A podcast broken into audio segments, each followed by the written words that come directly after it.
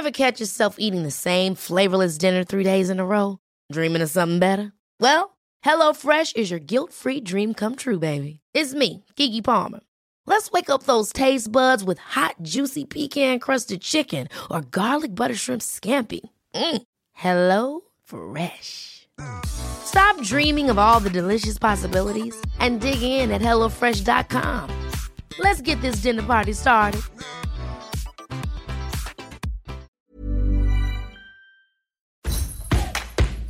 El podcast del Diario de los Deportistas es patrocinado por Tiendas Atléticos, Productos Deportivos.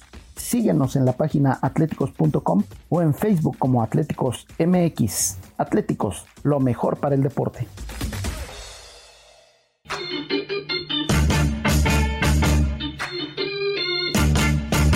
Esto, el diario de los deportistas.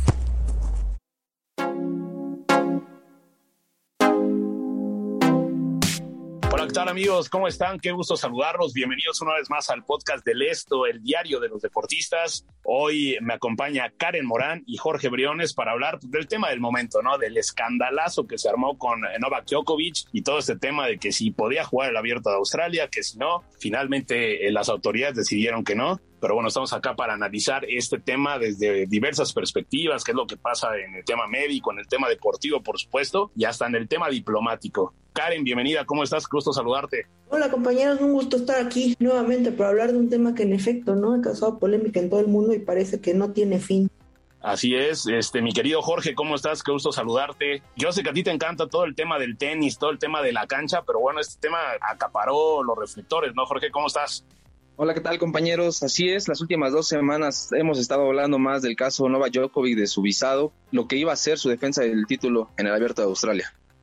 Efectivamente, eh, bueno, para quien no conozca el tema, lo que ocurrió es de que Novak Djokovic, quien no está vacunado contra el COVID-19, eh, por elección propia, desde luego, es algo que él eh, desde un principio ha mostrado muy clara su postura, intentó sacar una extensión en el visado para una extensión médica para poder jugar el abierto de Australia, cuando, bueno, las autoridades pues claramente indican que ninguna persona no vacunada puede entrar al país. Entonces, Novak Djokovic, en su afán por querer jugar el torneo, algo muy válido, eh, pues bueno, intentó utilizar un recurso legal y ahí se volvió un verdadero problema. Así que bueno, Karen, ¿qué opinión te merece todo este tema? Entiendo, Djokovic es el número uno del mundo, es un tenista que le suma al deporte, sin embargo, este tipo de actitudes como que le restan un poco, ¿no? ¿O tú qué piensas?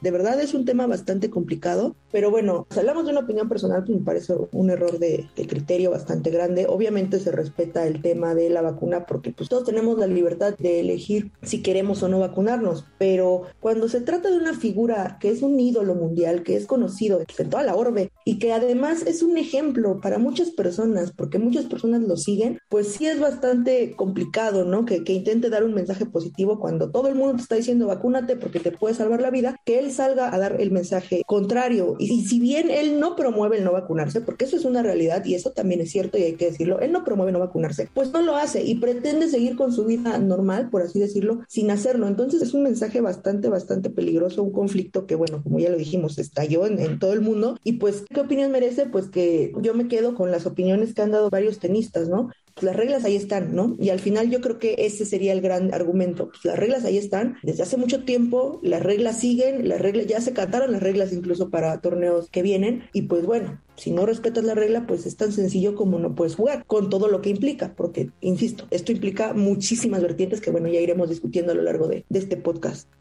Por supuesto, y justamente de eso quería hablar contigo, Jorge Briones, en el aspecto deportivo, ¿no? Eh, es cierto, ¿qué tanto le pega al abierto de Australia el hecho de que el mejor representante, ¿no? Eh, un jugador que lo ha ganado nueve veces, inclusive ese torneo, que estaba esta temporada llamado a romper el récord de Grand Slams, que actualmente pues, está empatado ahí con Rafa Nadal, con Roger Federer, ¿Qué tanto le afecta a Djokovic deportivamente todo este escándalo? Eh, porque bueno, estamos hablando de que no solamente no pudo jugar el abierto de Australia, sino que a lo largo de la temporada tendrá que ver qué hacer para jugar en Roland Garros, para jugar en Wimbledon, inclusive para ver si puede entrar a, los Estados Unidos para jugar el eh, US Open. Entonces, a ver, ¿Cómo podemos contextualizar esto para luego ya pasar un poco a los temas como el político, ¿no? Y como el médico. Entonces, ¿qué le pasa a Djokovic en materia deportiva?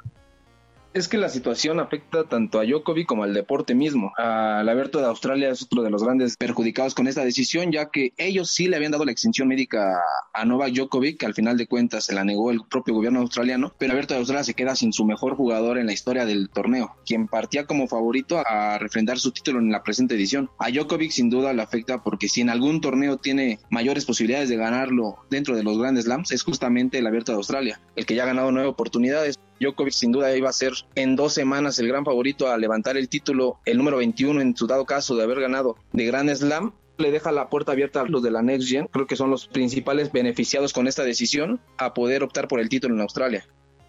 Difiero un poquito con Jorge. El tema sí es grave, o sea, deportivamente afecta mucho. Pues sí, obviamente es el máximo exponente del tenis mundial y es lamentable, ¿no? Incluso como deja todo el torneo, como aficionados, no ver al número uno del mundo competir es, es triste. Bueno, es, es, bastante frustrante. Pero Djokovic va a acabar siendo el, el, tenista más ganador de toda la historia. Digo, esto abre la competencia y creo que hasta beneficia un poco en el aspecto justo. Es clave lo que dice Jorge al final. La nueva generación este, se está abriendo camino y esto abre la competencia a ellos, ¿no? A que se muestren un poquito más, a que las expectativas que se tienen siempre sobre los mismos se vayan en contra de, los nuevos. Y yo creo que eso les abre la vitrina para que los tenistas se muestren. Pero al final este no creo que, que esto trascienda más allá yo espero pero Djokovic va, a acabar ganando más Grand Slams y va a acabar siendo el, el, máximo ganador. Este, tal vez no en Australia, porque pues hasta ahora por tres años no puede entrar, pero bueno, le quedan otros tres eh, donde este, yo creo que el, el, serbio puede reflexionar bastante y pues solo es cuestión de ceder, de vacunarse y adelante, ¿no? Porque al final es, es una leyenda. Lamentablemente, todas estas actitudes que le restan un poquito y es ahí donde la gente lo pone a pelear con los otros dos, ¿no? Con Nadal y con Federer, pero pues si se trata de hablar tenísticamente, pues Djokovic va a ser el más grande de la historia. Yo creo que no hay cuestionamiento al respecto.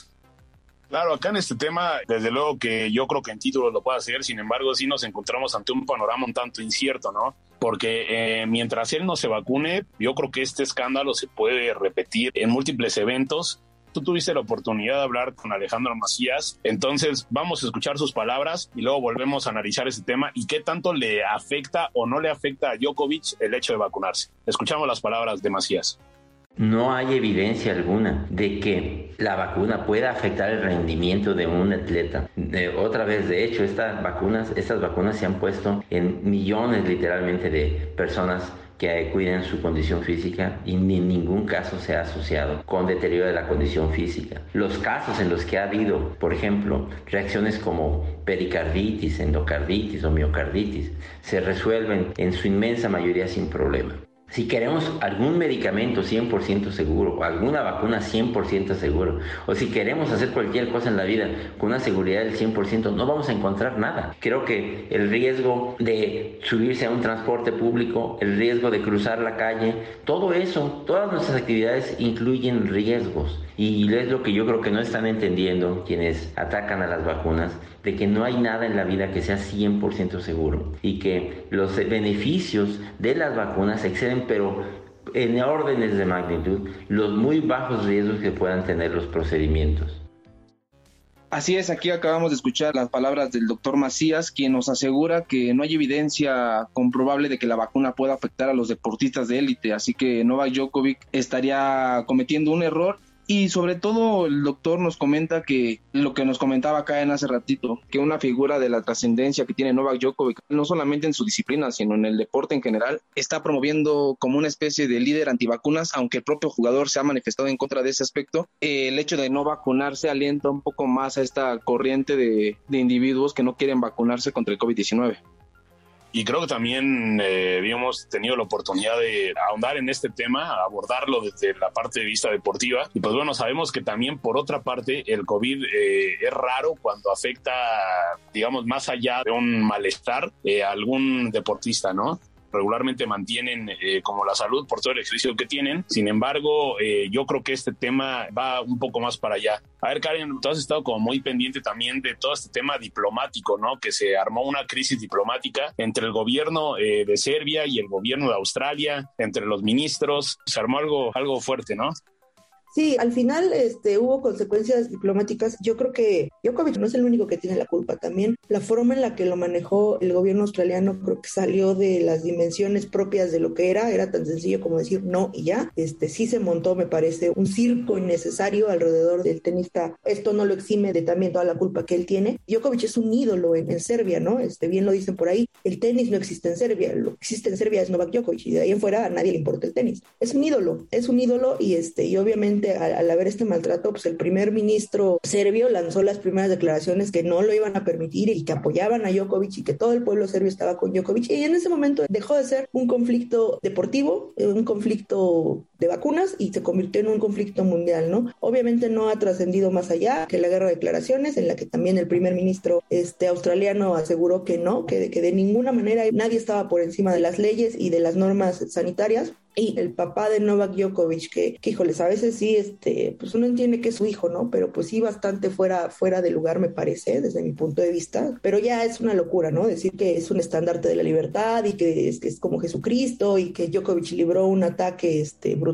y que recibió, que es como si hubiera recibido cinco balas en el pecho, pues ya saca completamente de dimensión la situación. Pero sí, existe una guerra de declaraciones que me parece, digo, tú tendrás el panorama más completo porque pudiste hablar con un internacionalista, pero me parece que más allá de lo que pudo haber llegado, pues se quedó en las declaraciones y lo que sí te comentaba, ¿no? El tema que dejó súper abierto fueron dos cosas. Eh, la migración en Australia es un problema, es un problema que muy pocas personas conocen y con lo de Novak Djokovic salió a la luz y el mundo volteó a verlos. Y el segundo, ¿no? Que no existen en realidad una manera global de atacar y de el reordenamiento del mundo después de lo que pasó. Cada país tiene sus reglas, algunas muy conocidas, algunas no, y esto se vuelve un relajo porque entonces tú puedes ir a, un país y a otro no, por nada más por la vacuna que tienes, ¿no? Entonces, pues yo creo que abre muchas puertas, es ahí donde se crea el conflicto internacional, las puertas que abrió Djokovic y pues habría que voltear a ver qué hacen los gobiernos de, no solo de Australia y de Serbia, ¿no? Sino del mundo para unificar estos criterios que permitan el libre tránsito de las personas.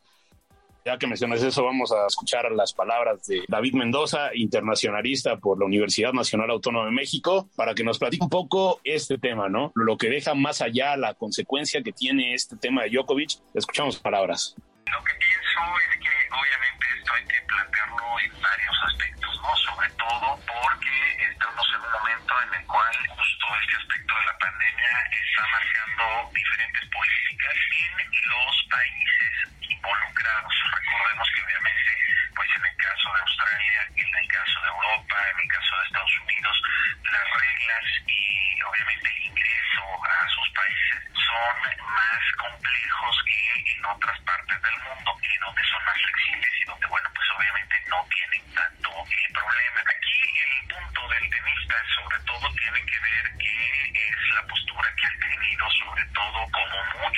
otros jugadores, en relación a eh, COVID, ¿no? Y sobre todo tomando en cuenta que, bueno, pues este asunto de la pandemia ha reconfigurado en el marco de las relaciones internacionales, pues un cambio eh, sustancial, sobre todo en la forma en la cual, bueno, pues ellos están accediendo, tienen una postura de asuntos de la vacunación, hay quienes obviamente se han opuesto a esta. Y bueno, pues eh,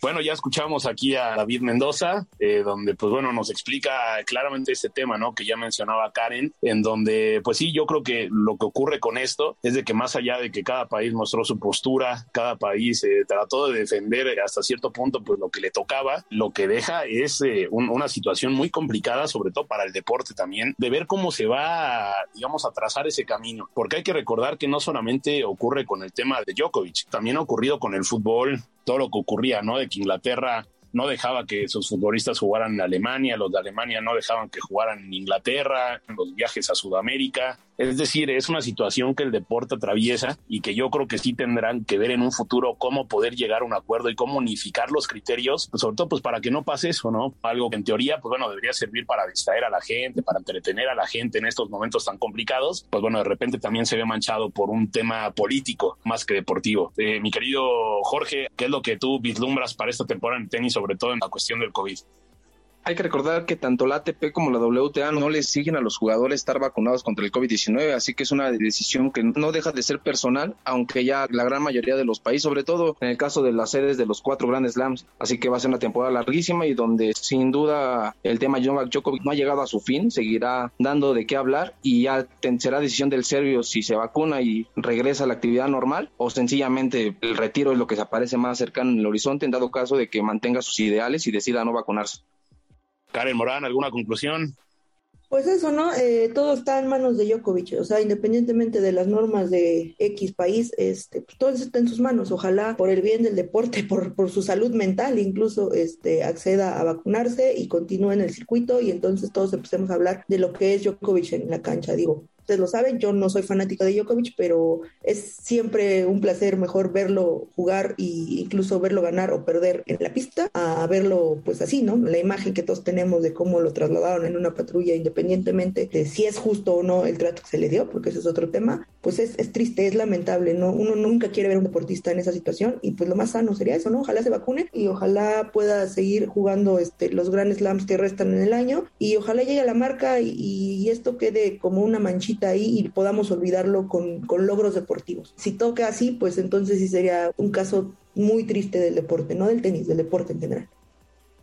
Sí, desde luego este legado, ¿no? Que deportivamente creo que, pues bueno, es, reconocible, ¿no? Ahí está eh, un tenista de otra época, ¿no? Otra calidad, impresionante lo que hace. Sin embargo, sí, él se ha visto un poco manchado por todos los escándalos eh, fuera de la cancha. Este no es el único, ha tenido ahí algunas declaraciones sobre, sobre la salud mental, ha tenido algunas actitudes, ¿no? Que le han costado inclusive ser expulsado de algún torneo. Entonces, bueno, ojalá, como bien lo mencionan los dos, eh, todo esto, pues bueno, se pueda arreglar por el bien del tenis para que podamos disfrutar de un gran jugador, pero también de un gran deportista, ¿no? Es lo que corresponde con todo lo que eso tiene que, representar, eh, los valores del deporte. Pero bueno, nosotros ya vamos llegando aquí al final. Y pues bueno, amigos, los invitamos a seguirnos en las diversas plataformas como Spotify, Deezer, Google Podcast, Apple Podcast, Acast y Amazon Music. Además, escríbanos en arroba podcastom.com.mx. Ya saben, ahí pueden escuchar incluido el de Profundo ahí con Hiroshi Takahashi, donde se cuentan eh, grandes reportajes ¿no? que hacen nuestros compañeros de la Organización Editorial Mexicana.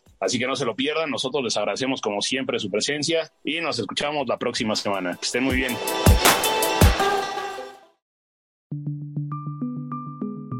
Esta es una producción de la Organización Editorial Mexicana.